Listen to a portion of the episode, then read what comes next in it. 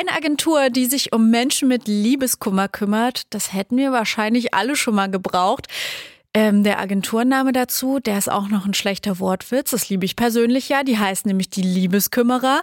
Und diese Agentur war der Aufhänger für einen neuen Netflix-Film mit dem gleichen Namen.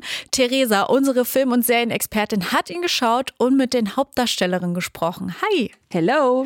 Um wen muss sich gekümmert werden in dem Film? Um Maria, die Gründerin der Agentur, die mhm. sie selbst aus Liebeskummer heraus gegründet hatte. Man lernt in der Agentur andere Leute mit Herzschmerz kennen. Es gibt Gruppentherapien und man macht Ausflüge, um zusammen zu heilen zum Beispiel. Und dann ist da noch Karl, ein Journalist, der bindungsunfähig ist. Der hat nur One-Night-Stands und keinen Bock auf was Ernstes. Weil er aber einen vernichtenden, spöttischen Artikel über die Agentur schreibt, muss er da selbst eine Therapie machen, weil er sonst seinen Job verliert. Meine Freundin hat mich verlassen. Oh. Und Karl, wie fühlt sich das an, wenn jetzt die Gruppe so Anteil nimmt? Es fühlt sich an, als ob die Gruppe einen Knall hätte.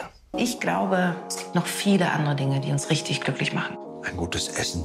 Pinguine. Karl. Unverbindlicher Sex. Hm.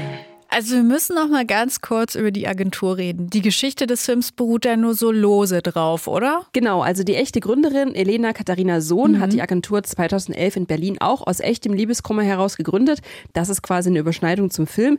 Die Story um Maria und Karl ist aber fiktiv. Mhm. Die echte Gründerin hat auch ein Buch geschrieben, Goodbye Herzschmerz, eine Anleitung zum Wiederglücklichsein. Und dass sowohl Agentur als auch Buch wirklich Lebensretter sein können, hat mir Rosalie Thomas im Interview erzählt. Sie spielt die Maria im Netflix-Film. Ich habe eine Freundin tatsächlich, die vor vielen Jahren den Liebeskummer ihres Lebens hatte und die bis heute sagt, sie ist total dankbar für diese Arbeit, weil sie eben über diese echte Liebeskümmerin das Loslassen geschafft hat und jetzt sehr glücklich ist. Wir hatten einen im Team, ne? Ich glaube aus dem Beleuchter oder irgendwo aus diesem Technikteam, die ähm, der gesagt gelesen? hat, ihm hat das Buch das Leben gerettet, ja.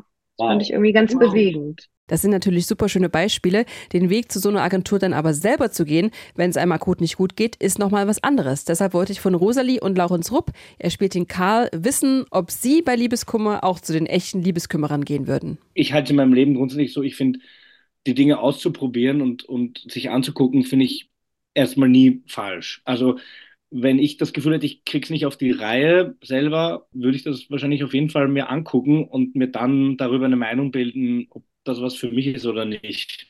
Ja, also ich finde das Prinzip eben, dass man sich äh, Hilfe holt, Hilfe annimmt, das finde ich an sich eben total gut. Dass das ja zum Beispiel auch ein Ort ist für Menschen, die vielleicht sagen, äh, ich komme gar nicht klar, aber ich möchte jetzt auch nicht einen Therapieplatz besetzen deswegen, weil es geht jetzt echt nur um dieses eine Thema oder vielleicht stellt sich dann auch, wenn man mit dieser Agentur arbeitet, im Laufe der Gespräche raus, dass es vielleicht doch gut wäre, eine Therapie zu machen. Das kann natürlich auch sein. Das weiß ich, dass die da eben auch beratend dann so tätig sind. Aber ich finde, sich helfen lassen ist einfach nur super stark und schlau, weil dieses alles alleine schaffen wollen, weiß ich nicht, ob man da immer weiterkommt. Würde ich voll so unterschreiben. Wie ist es jetzt mit dem Film? Für wen ist der am ehesten? Für glücklich Verliebte oder eher für Leute, die ein bisschen Herzschmerz haben? Um Rosalie Thomas zu zitieren, für die Generation beziehungsunfähig, aber im Prinzip für alle, die gern was Leichtes mit Herz gucken. Fan von Liebesfilmen muss man gar nicht unbedingt sein, mhm. ist Hauptdarsteller Laurens Rupp. Man kennt ihn auch aus dem Netflix-Hit Barbaren, übrigens auch nicht. Nicht so, nicht so, nicht so mein Genre. Ich werde aber irrsinnig oft davon auch überrascht. Und dann habe ich jetzt diesen neuen Film gesehen, dieses Past Lives, mh, mm, diesen neuen Oscar-Film da. Und das war auch ein unglaublich schöner ähm, Liebesfilm. Also ich, ich finde dieses Genre, glaube ich, einfach nur sauschwer. Dass es irgendwie überrascht und ähm, nicht vorhersehbar ist.